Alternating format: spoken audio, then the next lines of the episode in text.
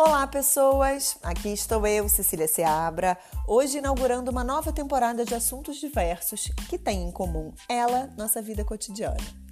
Para isso, eu trouxe uma pessoa que eu já curtia de grátis, num tapa de luva do tal do LinkedIn. Sim, meus amores, eu era mais uma jornalista que torcia o nariz para essa rede social. Mas daí que a vidinha SA requer que a gente meta as caras e essa bolha tem sido bem generosa comigo, porque eu só tenho encontrado gente boa. E o Erivaldo Carneiro é bem desse tipo. Só de ler o perfil dele, vê só se vocês também não abrem um sorriso fundador da Null Carbon, uma plataforma de mobilidade urbana que registra a quilometragem percorrida por pessoas que usam a bicicleta como meio de transporte, transforma em dinheiro e faz o cashback para os usuários. E doutor em administração, com a tese considerada a melhor da área de estratégia, com honra ao mérito. Além disso, ele comemorou agora, em novembro, 15 anos de Banco do Brasil.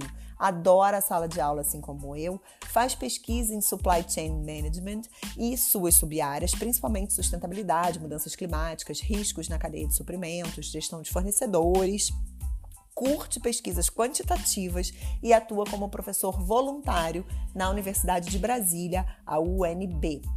O Eri parou aqui na comunicação nossa de cada dia por causa da paixão dele, a orientação acadêmica.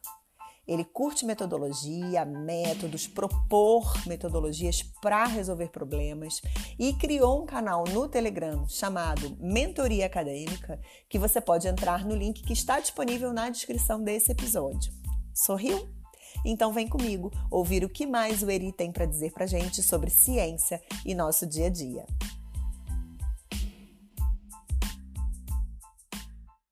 Eri, bem-vindo à comunicação nossa de cada dia. É um prazer assim enorme ter você aqui. Eu estava dando uma pesquisada como é que eu ia abordar esse teu lado de descomplicar o academiquez, essa ponte né, que você se propõe fazer entre ciência e o dia a dia das pessoas, diminuir essa distância um pouquinho, que é um pouco do que eu busco fazer com, com o podcast e com o meu trabalho de forma geral. E aí eu vi um artigo teu do dia 8 de setembro que você publicou dizendo que você tinha muito medo de escrever para a internet, mas que você tomou essa decisão, aspas, porque acadêmicos se comunicam pouco com a sociedade e os artigos acadêmicos não chegam para a grande massa, portanto, o conhecimento fica restrito às bolhas. E aí nesse momento eu queria te dar um abraço, sabe? Porque eu falei, gente, né? eu fiz o caminho inverso, né? Vamos abraçar eu fiz o caminho inverso, porque eu fui do mercadão, gestão de comunicação e tal, para academia. Sou recém-pesquisadora. E eu te confesso que volta e meia eu me sinto mega num 7 a 1 assim, eu, eu sou Brasil no caso. Né? Porque eu sinto muito resistência né, dessa, dessa uma certa crítica a quem aparece muito na mídia, uma crítica da academia, né? A quem tá, dá muita entrevista para a imprensa, a quem tem uma fala menos uh, menos rebuscada e mais é, mais, mais coloquial, né? E, e, em alguns momentos eu me sinto meio outsider, né? Porque eu não, eu acredito que realmente a gente precisa melhorar a comunicação entre a, a, produção científica e a sociedade, até como uma forma da gente combater esse negacionismo e essa essa falta de percepção que as pessoas às vezes têm de que tudo que elas estão fazendo no dia a dia delas tem a ciência ali permitindo aquela criação, permitindo a popularização de uma determinada tecnologia, né? E eu queria que você contasse um pouquinho mais como é que foi essa tomada de decisão de vou escrever para a internet, sabe? Olha, eu nem sei o que eu nem sei o que te dizer porque do lado de cá tem alguém que é, é um acadêmico e que por muito tempo é, achou que o LinkedIn não era um espaço para acadêmicos e etc. Então é, tá, a gente está junto nesse barco, tá? Essa decisão ela é muito como é que eu vou te explicar? Ela nasce de um desejo que era desde criança. Eu fui depois que deixa eu voltar lá então para deixa eu voltar para o ano passado. O ano passado eu defendi a, a minha tese depois de quase quatro anos de doutorado e então eu cheguei num ponto que eu estava extremamente cansado daquela rotina de escrever praticamente todos os dias para pôr a tese de pé. Você sabe, você é, um, é uma acadêmica também, está começando aí a, a sua carreira. E aí, quando eu. E nesse meio nesse momento em que eu vou lá e defendo a tese, eu também tenho uma mudança para Brasília, né? Para começar uma nova fase da, da minha carreira, enquanto no mercado profissional, né? Eu sou, eu sou um profissional de mercado, vamos dizer assim. E quando eu chego aqui, alguma coisa me dizia que eu deveria começar a escrever de uma outra forma, que não necessariamente é aquela forma acadêmica, né? Ou via academiquez, como você falou aí, é, na, na no, quando você estava fazendo a, a primeira pergunta aí para mim. E aí, com essa decisão de começar, o que é que eu faço? Eu chego aqui em Brasília, eu vou procurar um curso de escrita criativa.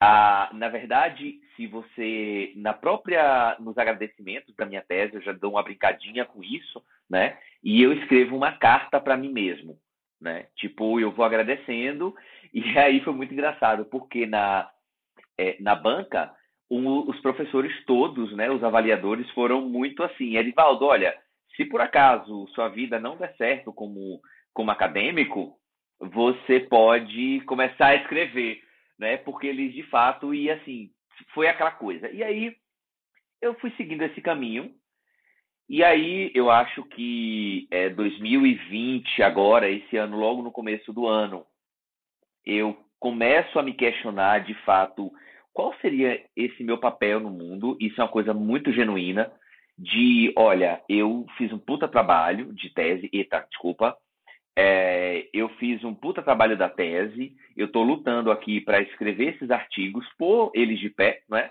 Que, é, o que significa esses artigos, né? Colocar em revistas, é, fazer a publicação científica propriamente dito. Só que todo esse meu conhecimento ele não chega para as pessoas. Ele não chega para ele não chega para a grande massa, não é? E então é quando eu decido olhar as redes sociais ou tentar escrever de alguma outra forma e eu encontro no LinkedIn essa essa possibilidade. E aí eu começo a escutar muito podcast, principalmente relacionado aí com marketing digital. Eu começo a ver no marketing digital é, como uma forma de comunicação, coisa que é, acadêmicos eles é, fazem questão de dizer que eles não querem ter espaço para nesse lugar, tá? E aí eu faço o caminho inverso. Eu vou eu vou fazer o caminho do marketing digital para tentar entender tudo aquilo ali. Então, quando eu chego no, no marketing digital, eu encontro essa ferramenta poderosa que as pessoas estão utilizando e fazendo a sua vida, né, é, os empreendedores digitais é, fazendo a sua vida e os acadêmicos, né, pessoas da academia, estão simplesmente perdendo a oportunidade da vida com a internet explodindo nesse momento, né, mais do que nunca. E então, é, Ceci, eu chego nesse momento que eu decido que eu vou me expor na internet. Só que eu chego nesse momento e eu faço uma viagem para trás. E eu chego à conclusão que é o seguinte, eu tinha muito medo de me expor para os meus amigos, e eu lembro que logo quando as redes sociais começaram, eu comecei, eu tinha muito essa coisa, e eu recebi diversas vezes várias críticas de, de amigos, né? Ó, oh, tá querendo se aparecer, ah, tá querendo tá, fazer isso, tá querendo fazer aquilo. E simplesmente hoje eu percebo que eu tinha medo do que as pessoas iriam falar. Então, é, quando eu escuto essa tua fala, ah, jornalistas ou mesmo é, acadêmicos é, têm medo ou não querem se expor ou por uma série de coisas, eu quero te dizer que eu quero te encorajar para que você não desista, para que você continue nessa batalha, porque o campo né, é, de discussão, o campo de batalha do mundo hoje está acontecendo dentro das redes sociais, está acontecendo dentro da internet. E a gente está no momento, eu falo aqui, eu chego a ficar arrepiado, e porque é verdade mesmo. Os acadêmicos estão no momento de aprender a se comunicar com o mundo real, e aí nasce o Descomplicando o Academiquez aí, como uma forma de tentar contribuir com os acadêmicos aí, como é que eles podem, é, como é que eles podem se comunicar com esse mundo da internet, coisa que eu tinha uma noção que eu sabia fazer, mas quando eu chego para a internet, eu vou estudar, obviamente, né? não é de graça. E aí eu começo a, a criar um senso de comunidade com pessoas mesmo. Eu tenho algumas questões, assim, em cima do que você falou, né? É, essa questão do medo de se expor e da crítica do outro, né? Porque a questão é que a internet, ela potencializa esses alcances todos, né? Então, antes eu me expunha para os meus amigos com quem eu encontrava. Agora tem pessoas ali que você conhece, né? Você não sabe exatamente se aquela projeção que ela faz dela mesma ali naquela rede social é de fato ela ou, ou o que, né? Você, a gente perde totalmente o controle de aonde vai parar o que a gente produz. Né? E eu acho que tem pessoas que têm uma certa dificuldade de lidar com isso, porque a gente é criado também, né? Não sei se você concorda com isso, Eri, mas acho que a gente é muito criado para para receber estrela da professora, parabéns e tal, né? Então a gente precisa muito da aprovação do outro para seguir, para se encorajar às vezes, né? E a rede social, por um lado, pode trazer isso e por outro pode acabar com a tua vida, né? Nesses cancelamentos e tudo mais. É... Agora, um ponto do, do teu trabalho que eu admiro muito e foi o que me, me, fez te convidar para estar tá aqui é o Descomplicando Academiquez, porque é, é, meio nonsense, né? A gente, eu sou da área de comunicação, então na pesquisa em comunicação você está ali pesquisando a comunicação e aí você pesquisa a internet, você pesquisa tudo isso, mas você não não entra nesse, nessa, nesses fóruns, nessas esferas para disseminar o seu conhecimento. Então, oi, como assim, sabe? É meio louco isso, né? Que, que acho que vem muito dessa questão histórica mesmo da posição da ciência, né? Da, da, da, desse, desse privilégio que é você ter acesso a um estrito senso, que é, que é o que a gente está falando aqui, né? A um programa de pós-graduação. É, e aí, é, essa semana eu estava relendo, circulou num grupo de colegas jornalistas uma entrevista do Han, filósofo, para o El País de 2018. E eu achei ela tão atual. Falei, gente, eu vou levar essa entrevista para conversa com o Eri. Porque tem essa fragmentação da gente, né? Nós estamos ali no LinkedIn, no Instagram, no, no, na sala de aula, no nosso trabalho, nas nossas relações mais pessoais, mais cotidianas e tal. E ele tem três pontos, além de outros, mas três que são muito interessantes, que ele fala da autenticidade, da autoexploração e da comunicação. É, tem, tem um lado excelente das plataformas, que é a gente poder botar para frente essas ideias e projetos nossos, né? E tem um outro que é aquela coisa do, no fim das contas, a gente está ali produzindo conteúdo e dando muito dinheiro para alguém que não é a gente, né? Eu, pelo menos, ainda não ganho. Então, é, eu queria ler para você esses três trechos para você me, para a gente comentar em cima deles.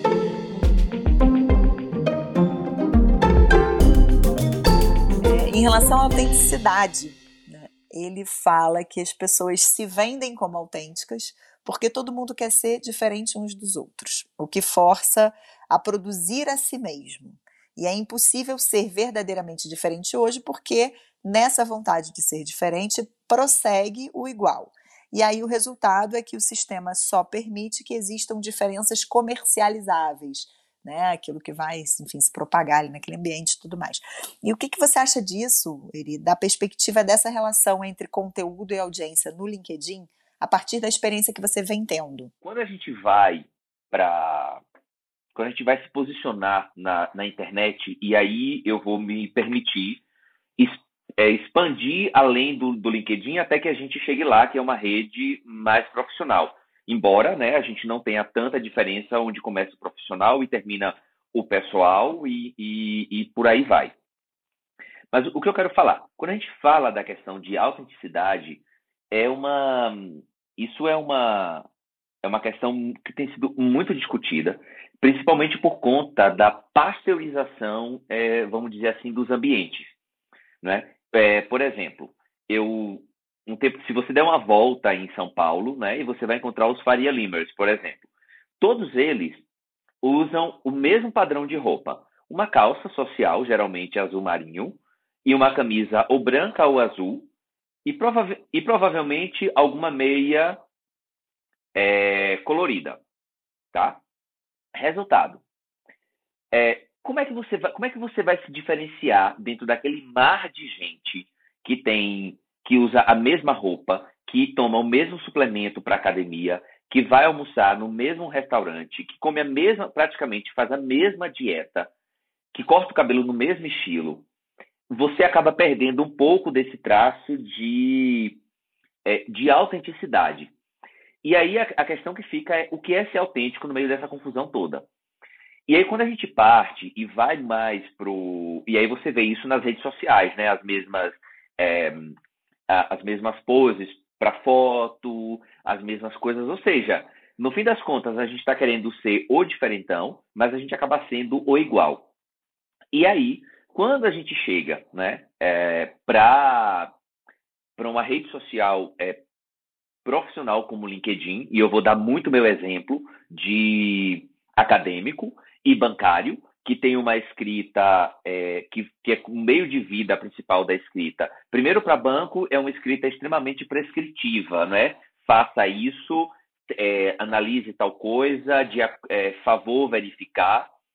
E você vai para a escrita acadêmica, que é uma escrita é, hermética, né? no sentido de, olha, você a voz é, passiva você deve ser utilizada, ou seja, você não tem a, a sua voz não existe ali e na verdade é, você não tem personalidade, né? Você não consegue é, apresentar quem você é no fim das contas no texto acadêmico, via de regra. Então, quando eu, eu chego ali no, no, no para a internet, e principalmente por LinkedIn, então eu encontro naquele espaço ali um ambiente que eu posso. É, eu sou uma pessoa é, naturalmente é, debochada, eu sou uma pessoa que vai fazer uma brincadeira, que vai soltar um meme no meio de uma, de uma conversa que parece ser sério, mas que o meme faz contexto ali. Então, é, a forma como eu vou me encontrando dentro daquilo ali e tentando me diferenciar dos outros, ela acaba sendo por meio desse tom de humor, mas que não tira a seriedade do que eu estou falando, você percebe?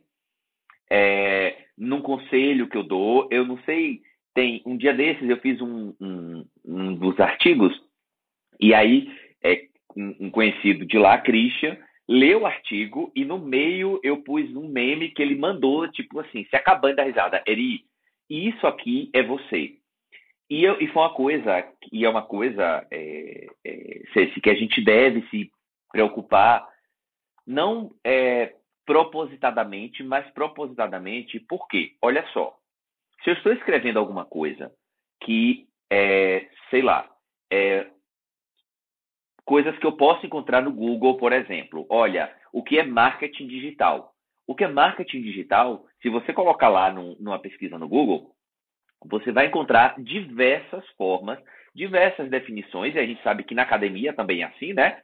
Você vai encontrar diversas, é, diversas definições para aquilo que os autores vão dando e que os sites vão dando.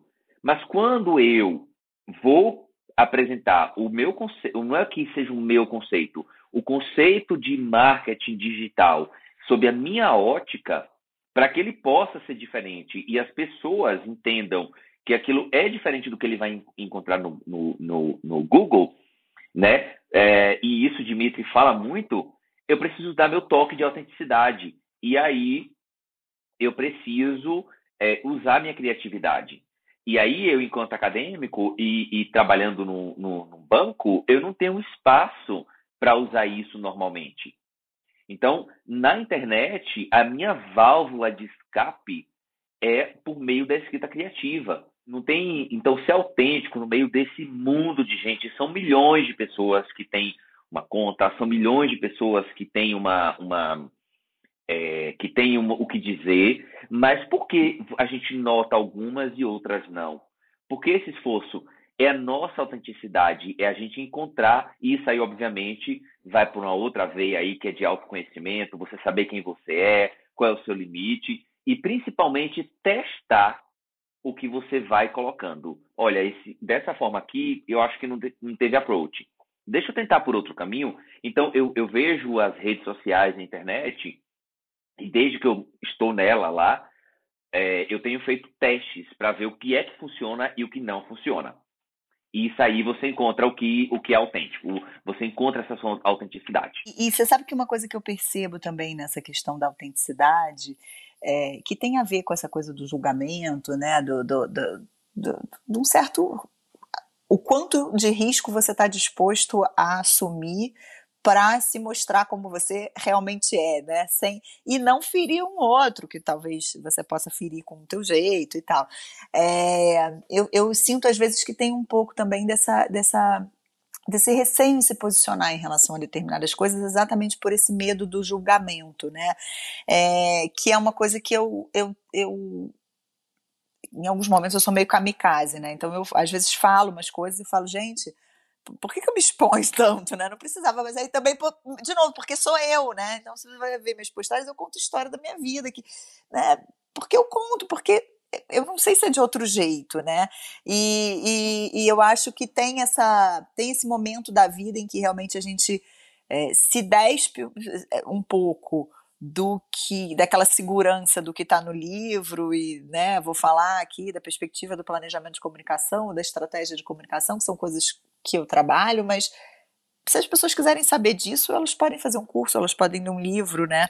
Agora, talvez o mais interessante seja a gente falar como que a gente faz isso, né? É, qual é o tempero de cada um, né? Eu, eu pelo menos, curto muito acompanhar as pessoas que têm esse lado do não compartilhar só o que conhece, mas compartilhar o como usa o que conhece, né? Que, que, que é onde eu mais aprendo e mais diversifico a minha forma de ver as coisas, né? Pelo, por esse olhar do outro, que principalmente agora, nesse momento que a gente está vivendo, está tão prejudicado, né? Pela nossa convivência mediada mil por cento, né?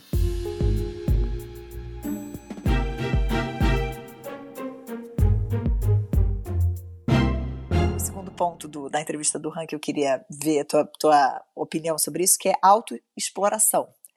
Na opinião dele, passou-se do dever fazer, entre aspas, para o poder fazer, entre aspas. Então, vive-se com angústia de não estar fazendo tudo o que poderia ser feito, e se você não é um vencedor, a culpa é sua. E hoje a pessoa explora a si mesma achando que está se realizando, e é a lógica traiçoeira do neoliberalismo que culmina no burnout né? E, aí quem nunca, né? Porque eu, por exemplo, me identifico muito com essa perspectiva, mas eu vivo alguns dilemas diários por isso, né? Porque eu sou professora, eu tenho minhas atividades de pesquisa, mas eu também sou empresária de mim mesma, sou consultora, enfim, faço projetos para pessoas que me contratam. Então, essa fragmentação e essa autoexploração é, é, sou eu, minha, eu e a minha vida, né? É, como é que é como é que você vê essa questão, né? principalmente o nosso estar nas plataformas, e em que medida isso acaba não, não escravizando e não nos tornando obrigados a seguir determinadas rotinas e etc., para poder manter uma audiência, para poder manter uma relevância, para poder perseguir essa, essa audiência, essa relevância, que por outro lado vai conversar com o que te motivou a ir para lá. Né? Como é que é isso para você? Tem dilema aí ou você é super bem resolvido com essas questões? Essa, essa lógica da, da, da autoexploração, eu, eu, eu gosto de pensar muito pela lógica o seguinte: eu sou uma pessoa que faço muitas críticas, principalmente quando você vai pegar essa lógica do empreendedorismo, tá? Essa questão da autoexploração, eu acho que está muito a ver com essa crescente, é, com esse crescente discurso, né, do, do, do, de você, eu sou empreendedor porque eu tenho um carro no Uber, quando na verdade você está sendo explorado, né?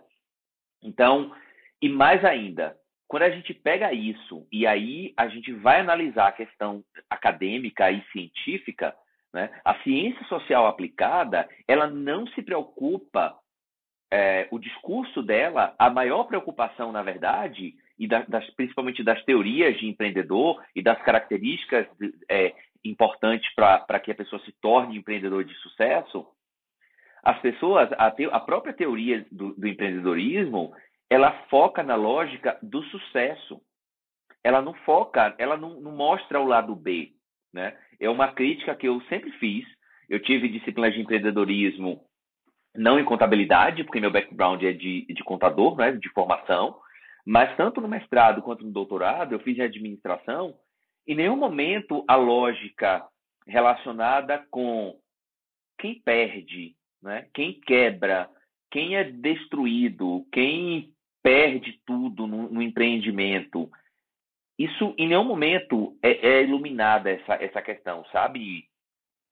E eu fico. Isso sempre me incomodou. E aí a gente vai para a internet e a gente encontra pessoas que se baseiam nesse discurso. Aí você vai para. A viagem agora prepara, tá? Tipo orégano vencido pesado. E aí você. Aí a gente vai para outro caminho. Não. É, vamos agora ser todo mundo, vamos mostrar nossa vulnerabilidade. E aí você começa a. E vamos colocar é, storytelling em tudo. Aí você junta uma. Né, e eu estou fazendo uma crítica muito pesada aqui à própria academia, e, a, e eu faço parte da academia, então eu recebo essa autocrítica. Você tem uma teoria que só fala do, do, na ótica do vencedor. Você precisa ser vulnerável e, ao mesmo tempo, você tem que, é, que contar histórias. Tudo isso é, é combustível para você manter essas métricas né, do, da autoexploração em alta. Então, é uma. É uma esse, esse é um desafio muito grande. E eu acho que é, quando a gente vai para as redes sociais, e se você é um pouquinho mais treinado, no meu caso, né, eu estudei análise do discurso, você consegue capturar rapidamente que aquilo ali é fake. Eu te, eu te falo, é, é, o, e eu consigo perceber verdade no que você escreve, mas assim, eu, eu pego um conteúdo. Tem, tem pessoas que eu acompanho simplesmente para fazer essa análise de, do, do, conteúdo. Obviamente que eu não vou dizer nem sobre tortura, né? Quem são essas pessoas? Mas assim, é uma forma de você aumentar suas métricas. Olha, você é um empreendedor de sucesso, mas você é vulnerável porque ah, você acordou de manhã e o seu computador deu um problema e aí você foi chamar o seu vizinho que estava desempregado para poder fazer aquele serviço do seu computador. Você entende a, a parada? isso, isso, isso é desonesto intelectualmente. Isso é, e aí aparecem as fanfics reais, né? Tipo, criam-se as fanfics em torno disso. Então, para se autoexplorar e acaba explorando o outro, enfim, você acaba tirando crédito, né? Você acaba se descreditando diante das pessoas. E aí, para encerrar essa, essa pergunta, a pensamento crítico, né, é uma soft skill que está na moda, que na verdade sempre esteve na moda, mas ainda mais agora.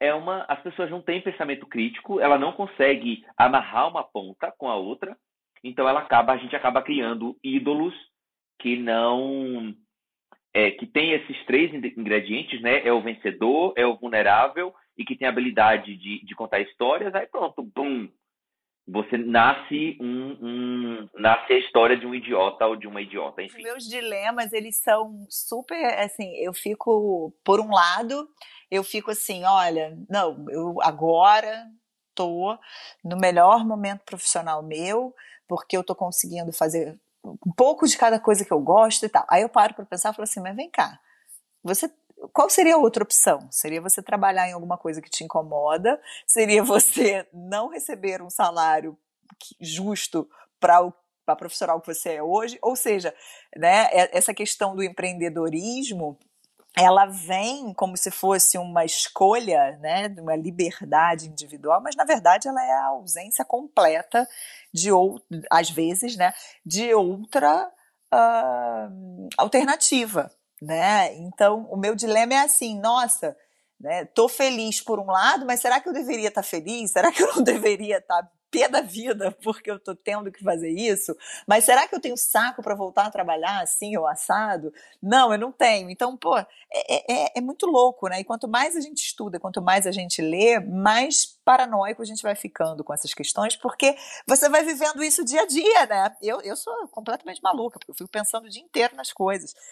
E, e mas, eu, mas aí que tá, porque eu acompanho às vezes alguns discursos nesse sentido, que é uma coisa assim, ah, isso não vai acabar, né? A gente caminhou como sociedade até aqui e é onde estamos. Eu acho que é uma questão de pensamento crítico e autocrítico no sentido de como que a gente convive com isso, né? Quem é a gente na fila, nessa fila de pão que a gente tem, porque ao mesmo tempo negar o, o, o, fato da tecnologia estar tá aí, o fato das plataformas estarem aí e, e delas terem um lado positivo, sim, né? Causam problemas que a gente não teria se elas não existissem, mas que no fim das contas só espelham quem a gente é como sociedade também, né? Vamos combinar que a tecnologia quem criou foi a gente, é a gente que cria o algoritmo, é a gente que manipula pelo ódio, é a gente que faz a besteira, né? E, e eu, eu fico muito nesse nesse loop, sabe? Do, do, do será que é para estar tá feliz ou é para me sentir mais explorada ainda do que eu já era quando eu estava só no, no, liberalismo, sabe? Olha, eu não, eu não tenho nem muito o que te, o que te consolar nesse sentido, mas é, em, em, minha, em minha defesa, e, e eu sou muito crítico, assim, olha, tá, você é uma pessoa, por exemplo, assim, o discurso freelancer, e aí a gente tem um crescente discurso do, de freelancer muito pela questão da falta de emprego do que qualquer coisa.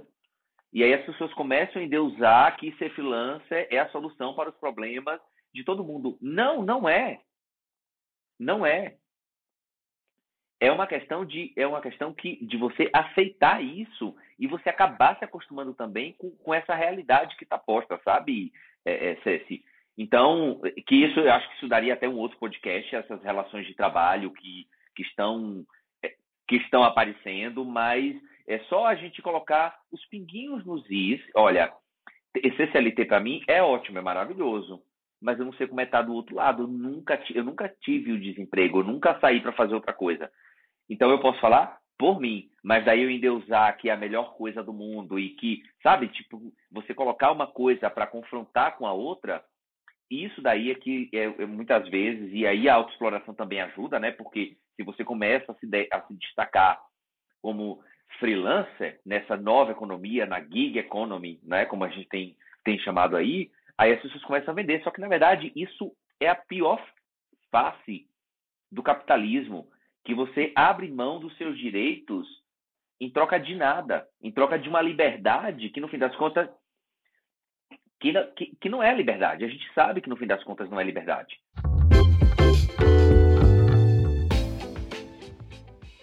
Próximo ponto: comunicação. Sem a presença do outro, a comunicação degenera em um intercâmbio de informação. As relações são substituídas pelas conexões e assim só se conecta com o igual. A comunicação digital é somente visual, perdemos todos os sentidos, vivemos em uma fase em que a comunicação está debilitada como nunca. A comunicação global e dos likes só tolera os mais iguais, porque o igual não dói. E como é que você vê esse ponto especificamente da comunicação e da alteridade?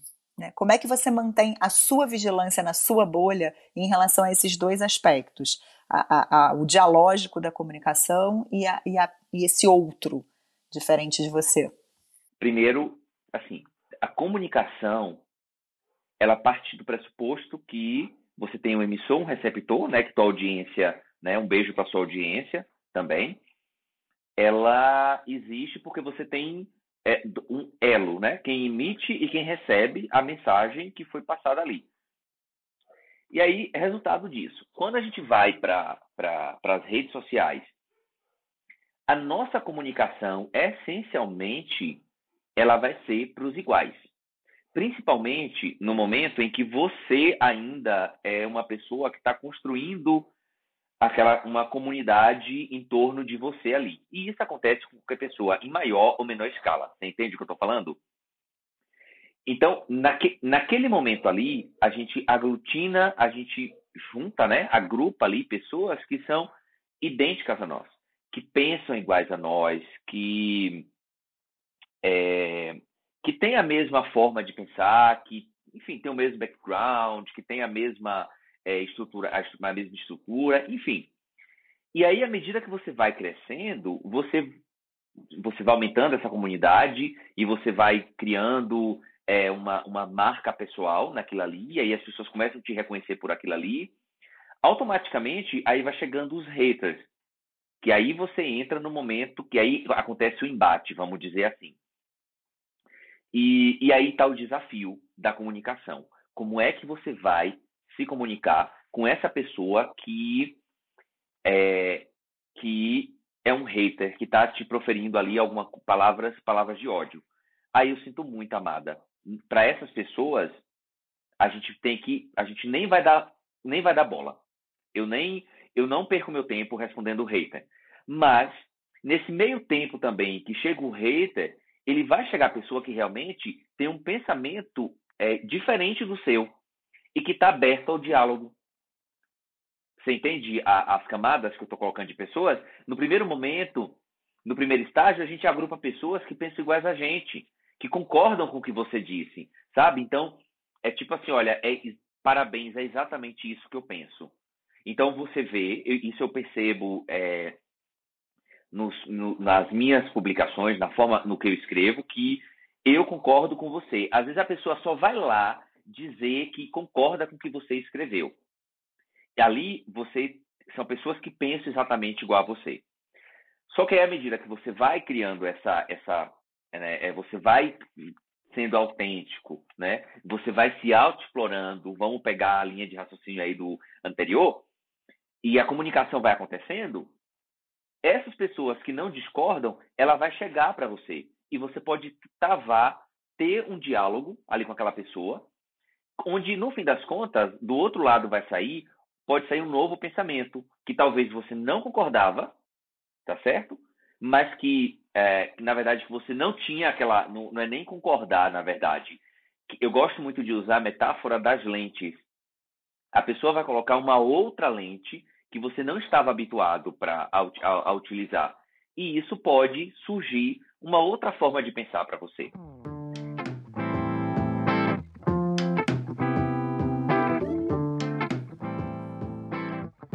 Para a gente focar agora na questão da descomplicação da academiquez, é, queria muito que você contasse um pouco, na sua opinião, esse papel, novo papel, né, novo ou talvez essa necessidade que você sentiu e que para você é, é, é, mais recente, né, dos acadêmicos e a responsabilidade que a gente tem nesse processo de estreitar essas distâncias da sociedade, né, de aproximar a sociedade como um todo, fazer um depara para as pessoas entenderem de fato que ciência está no dia a dia, né, não é uma questão lá longe e de pessoas iniciadas e tal, etc, e que a gente tem que negar porque é para manipular a gente, para matar as pessoas. Não é isso, né? A ciência está aqui permitindo essa conversa nossa, a ciência está no que a gente come, a ciência está no que a gente usa, veste, está tá na forma como a gente mora, como a gente se desloca pela cidade, é, de forma limitada agora na pandemia, mas enfim, né? A ciência, de fato, ela está no nosso dia a dia.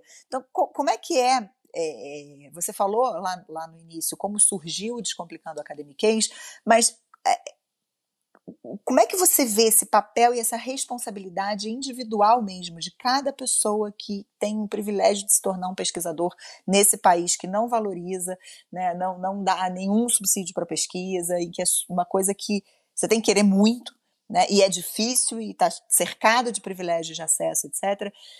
Para essa aproximação e essa desmistificação da ciência como algo fora do, da nossa vida cotidiana? Eu acho essa, essa pergunta assim incrível. E eu vou te dar um exemplo é muito muito claro, não é muito claro na verdade, não sei o termo adequado, mas a, a atitude da sociedade em relação à, à ciência, por exemplo. Quando eu, eu fiz o doutorado sanduíche, eu tive esse privilégio de passar quatro meses na Inglaterra. E aí, quando as pessoas me perguntavam, quando elas perguntavam o que eu fazia, eu dizia que eu estava lá é, estudando, né, fazendo o, o, meu doutorado sanduíche, meu estágio do, do doutorado, e as pessoas tinham interesse genuíno por entender o que eu estava fazendo na minha tese. Então, veja, as pessoas tinham, demonstravam interesse em entender o que, o que era a minha pesquisa, o que eu estava fazendo, o que, qual era a contribuição que aquilo tinha e etc. Aí a gente, né, primeiro recorte. Aqui no Brasil, normalmente, a gente, primeiro a gente tem um discurso institucional do próprio que parte do próprio governo, vamos dizer assim, de descreditar a ciência. E aí a gente a gente tem um movimento global negacionista, propriamente dito, não é? Em, em, onde diz que a Terra é plana, que não existe aquecimento global, que, enfim, que vacina causa, causa autismo. Ou seja, você tem um, um crescimento de todos esses discursos que são é, extremamente prejudiciais para o bom andamento da sociedade, porque a pessoa que não acredita em vacina, ela não respeita o bem comum, é o único meio que você tem para proteger, é um, é um contrato é, coletivo, vamos dizer assim. Então a gente tem todo esse problema. Quando a gente chega no, no caso é, aqui do Brasil, a gente encontra um desafio maior ainda, e na verdade eu não vou nem dizer que é só do Brasil, que é, primeiro, acadêmicos, pessoas da academia, na verdade, eles não são preparados para se comunicar com a sociedade. Mais ainda, se a gente vai para a ótica de trabalho e o desemprego é a tônica do momento, e você tem uma, uma mão de obra extremamente qualificada, altamente qualificada hoje, está desempregada. Isso é uma realidade. Por quê? A gente esperava que as pessoas terminassem o doutorado, elas fossem para o ensino superior, só que isso não tem acontecido, porque a gente tem um congelamento de. Não é nem congelamento, não há investimento nisso no momento. E, e então, e essas pessoas precisam ir para o mundo. Só que quando essas pessoas chegam para o mundo real, e eu digo mundo real, além das empresas, entrevista de emprego propriamente dito, né, que essas pessoas não conseguem se expressar, essas pessoas não conseguem vender seu peixe, essas pessoas também não sabem se comunicar. É, de, de, de, que eu digo assim, se comunicar é a forma como escreve, a forma como se relaciona dentro da academia, isso não reflete o mundo real. É o, é o, é o mundo real, tanto que vem de lá quanto vem de lá para cá. Então, e aí eu digo que eu costumo dizer que eu sou uma pessoa extremamente privilegiada porque eu fiz as duas coisas aconteceram ao mesmo tempo. Então, eu aprendi a ser profissional no mesmo. Na verdade, não aprendi a ser profissional, eu entrei para a pós-graduação já depois de sete anos de trabalho. Então, foi uma, foi uma mistura de tudo isso. E aí é uma coisa, é muito engraçado porque a própria academia hoje, e você pega pesquisadores de ponta, principalmente em todas as áreas, na verdade, eles estão cada vez mais se preocupando, e aí a internet tem um papel muito relevante nisso, que é a experiência de leitura, independente se quem vai ler é um acadêmico ou não. Isso conta. Então, é, quando eu fui fazer a primeira apresentação do meu projeto de pesquisa lá na, no centro que eu era que eu estava fazendo doutorado de sanduíche, e a, a minha orientadora do, de lá do, do, Reino Unido, ela me disse assim, Eri, você vai contar uma história do seu, é, do seu, do seu, do seu projeto de pesquisa. Então, ela me entregou uma, vamos dizer assim, um framework, uma, um modelo que aquilo ali era como eu ia contar a minha história do meu projeto de pesquisa. Então, é raro, eu nunca vi pesquisadores aqui no Brasil, são poucos que têm essa, essa linha de querer entender a produção do conhecimento acadêmico como uma história a ser contada. E, é, mais ainda, quando você joga tudo isso no liquidificador, mercado, academia e toda essa, essa estrutura, o que sai do outro lado se você não, se você tiver um pensamento puramente acadêmico, é alguma coisa que você não consegue acessar. E se você faz uma coisa extremamente mercadológica ou rápida, né, para a internet, uma escrita para a internet, você não tem um reconhecimento dentro da academia. Então, é meio que dosar essa isso daí, e aí eu repito mais uma vez para você e para a audiência, é teste, gente. É tudo, é uma questão de teste ver o que funciona, ver como é que responde, tanto lá quanto aqui, tá? E para a gente terminar, Eri, me conta como é que surgiu a No Carbon, de onde veio a ideia, como funciona a empresa, se a gente já pode participar ou ainda não, e também como é que você faz para conciliar tudo isso, tá bom? Ai, meu Deus do céu. Vamos lá. A, a No Carbon é uma. surgiu de uma. Na verdade, está surgindo, né? Está rolando ainda aí. A gente está tentando colocar o nosso aplicativo de pé é, surgiu de uma, de uma necessidade, na verdade, assim, eu senti a dor de uma outra pessoa. Embora hoje não seja mais essa, essa principal dor, mas em algum momento vai chegar. Que assim, pessoas que pedalam bicicleta, principalmente em grandes centros, essas pessoas, elas e deixam o carro em casa, essas pessoas elas estão contribuindo enormemente para evitar o aquecimento global. E essas pessoas elas não são recompensadas por isso. Ou seja, eu tô, eu pego meu carro ou, e, e vou poluir o meio ambiente, a gente precisando equilibrar essa temperatura desse planeta para que a gente tenha uma sobrevida. E essas pessoas simplesmente elas fazem um trabalho pelo planeta que não é recompensado. Nesse meio tempo, aparece a história de créditos de carbono, que são é, créditos gerados aí por empresas que, é, que deixam de poluir, né, que não emitem é, carbono, é, CO2 na sua operação para a atmosfera. E aí essas pessoas, na, em, em, teoria, né, e também na prática, elas estavam, elas carregam com elas ali um crédito de carbono.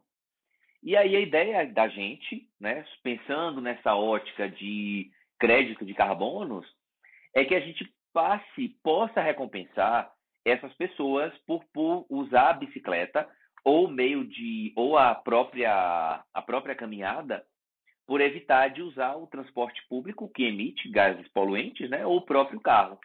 Então surgiu disso daí. Mas a questão que nasce é muito do incômodo. Eu moro aqui em Brasília, como a gente já conversou anteriormente, e eu vi pessoas trabalhando no iFood e, no, e no, nesses aplicativos aí, né, de, de entrega. Essas pessoas corriam risco, aqui, correm risco aqui no, no Eixão, que é extremamente movimentado, para fazer uma entrega, ganhar três reais, quatro, e no fim das contas não estavam poluindo e eles não eram é, recompensados também por isso. Então, surge dessa dor, eu fico, tipo, é, quando eu me dou conta daquilo, e obviamente que é do meu background de sustentabilidade, eu sou um estudioso de sustentabilidade também. E aí surge a ideia da No Carbon como uma plataforma de mobilidade urbana, onde as pessoas vão registrar é, o seu transporte ativo e a gente vai fazer uma recompensa para essas pessoas, é, tendo por base aí os créditos de carbono que ela deixou de emitir. Então, basicamente, é isso a, a ideia da NU. No momento, a gente está passando, nós fomos selecionados pela Green Sampa, que é um projeto de aceleração da Prefeitura de São Paulo, onde eles escolheram é, no país inteiro é, 30 projetos que foram, que eles consideraram que tinham potencial de inovação e de, e de fato ir para frente. E aí nós fomos é, selecionados, então a gente está na aceleração da, da ideia. Então, a gente está melhorando precificação, a gente está tentando colocar o negócio de pé, de fato, mesmo aí. A gente tem uma, uma ideia de aplicativo, que já existe até o registro dentro da própria do Android, né, da plataforma é, do, do, do, da, do Google Play. E, e é isso, a gente está nessa fase aí de colocar o, é, o aplicativo de pé, mas também fazendo a estrutura por trás, sabe? A precificação, o que, é que a gente precisa fazer, e aí a gente está tendo a mentoria do pessoal lá da, da Green Sampa.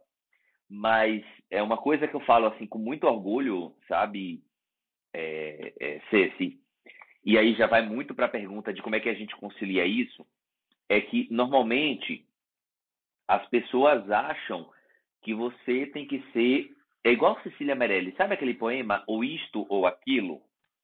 Eu gosto, eu, eu é, uh -huh. então que você vai ser uma coisa ou outra, quando na verdade você tem, você pode ser múltiplas, múltiplas coisas, né? E então, se você me perguntar hoje, assim, como é que você faz isso, Eri? É, eu vou dando, a gente vai dando os pulos da gente, a gente vai elencando prioridades do momento né? E então a No Carbon hoje a gente está trabalhando com ela. É, a gente se encontra aí pelo menos é, uma vez a cada, a cada semana. O grupo se encontra, sou eu e mais três sócios e uma sócia. A gente se encontra uma vez por semana para discutir e cada um vai tomando conta de suas coisas, sabe? E a gente presta contas um para o outro. Eu trabalho, eu sou seletista, né? Eu trabalho num, num banco, num banco e eu tenho seis horas de trabalho por dia, mas eu sou daquele tipo de profissional que quando eu saio do trabalho, eu simplesmente desligo a chavinha daquele trabalho. E nesse meio tempo tem a produção de conteúdo, não é, de para a internet, que é a forma que eu encontrei para me expressar. E nesse meio tempo também é uma é uma novidade aí em, em primeira mão.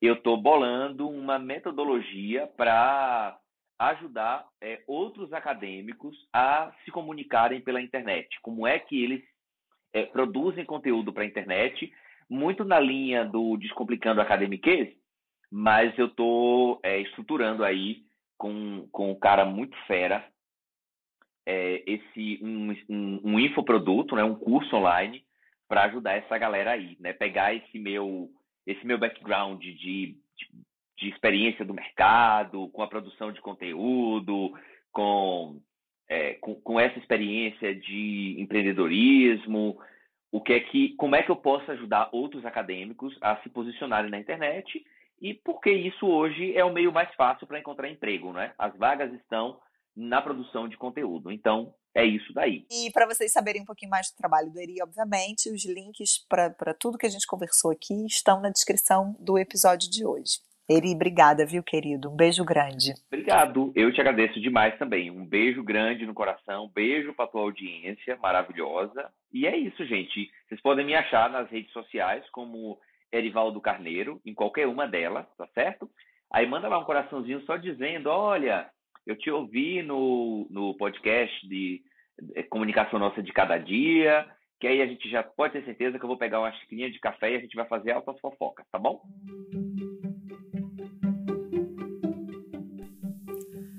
O que move um pesquisador a entrar nas redes sociais e dar a cara tapa produzindo conteúdo na internet? Momento de vida, questionamento, vontade de aproximar as pessoas do universo da pesquisa e os pesquisadores do dia a dia das pessoas, ou tudo isso e mais alguns ingredientes? Esse foi o caminho do Erivaldo Carneiro. Se você gostou desse episódio da Comunicação Nossa de Cada Dia, siga e compartilhe com a sua rede. Você já sabe, mas não custa repetir, que a Comunicação Nossa de Cada Dia é um projeto independente, totalmente patrocinado por mim, Cecília Seabra, conta com edição de Tel Miranda e está disponível no Spotify, Google Podcasts, Apple Podcasts, Overcast, Breaker, Deezer e outras plataformas de podcasts. Quer ver sua história ou um tema do seu interesse abordado por mim? Envie um e-mail para olá@ceciliaseabra.com.br, Seabra com S, e vamos conversar. Um abraço a todos, obrigada pela audiência, se cuidem e até a próxima.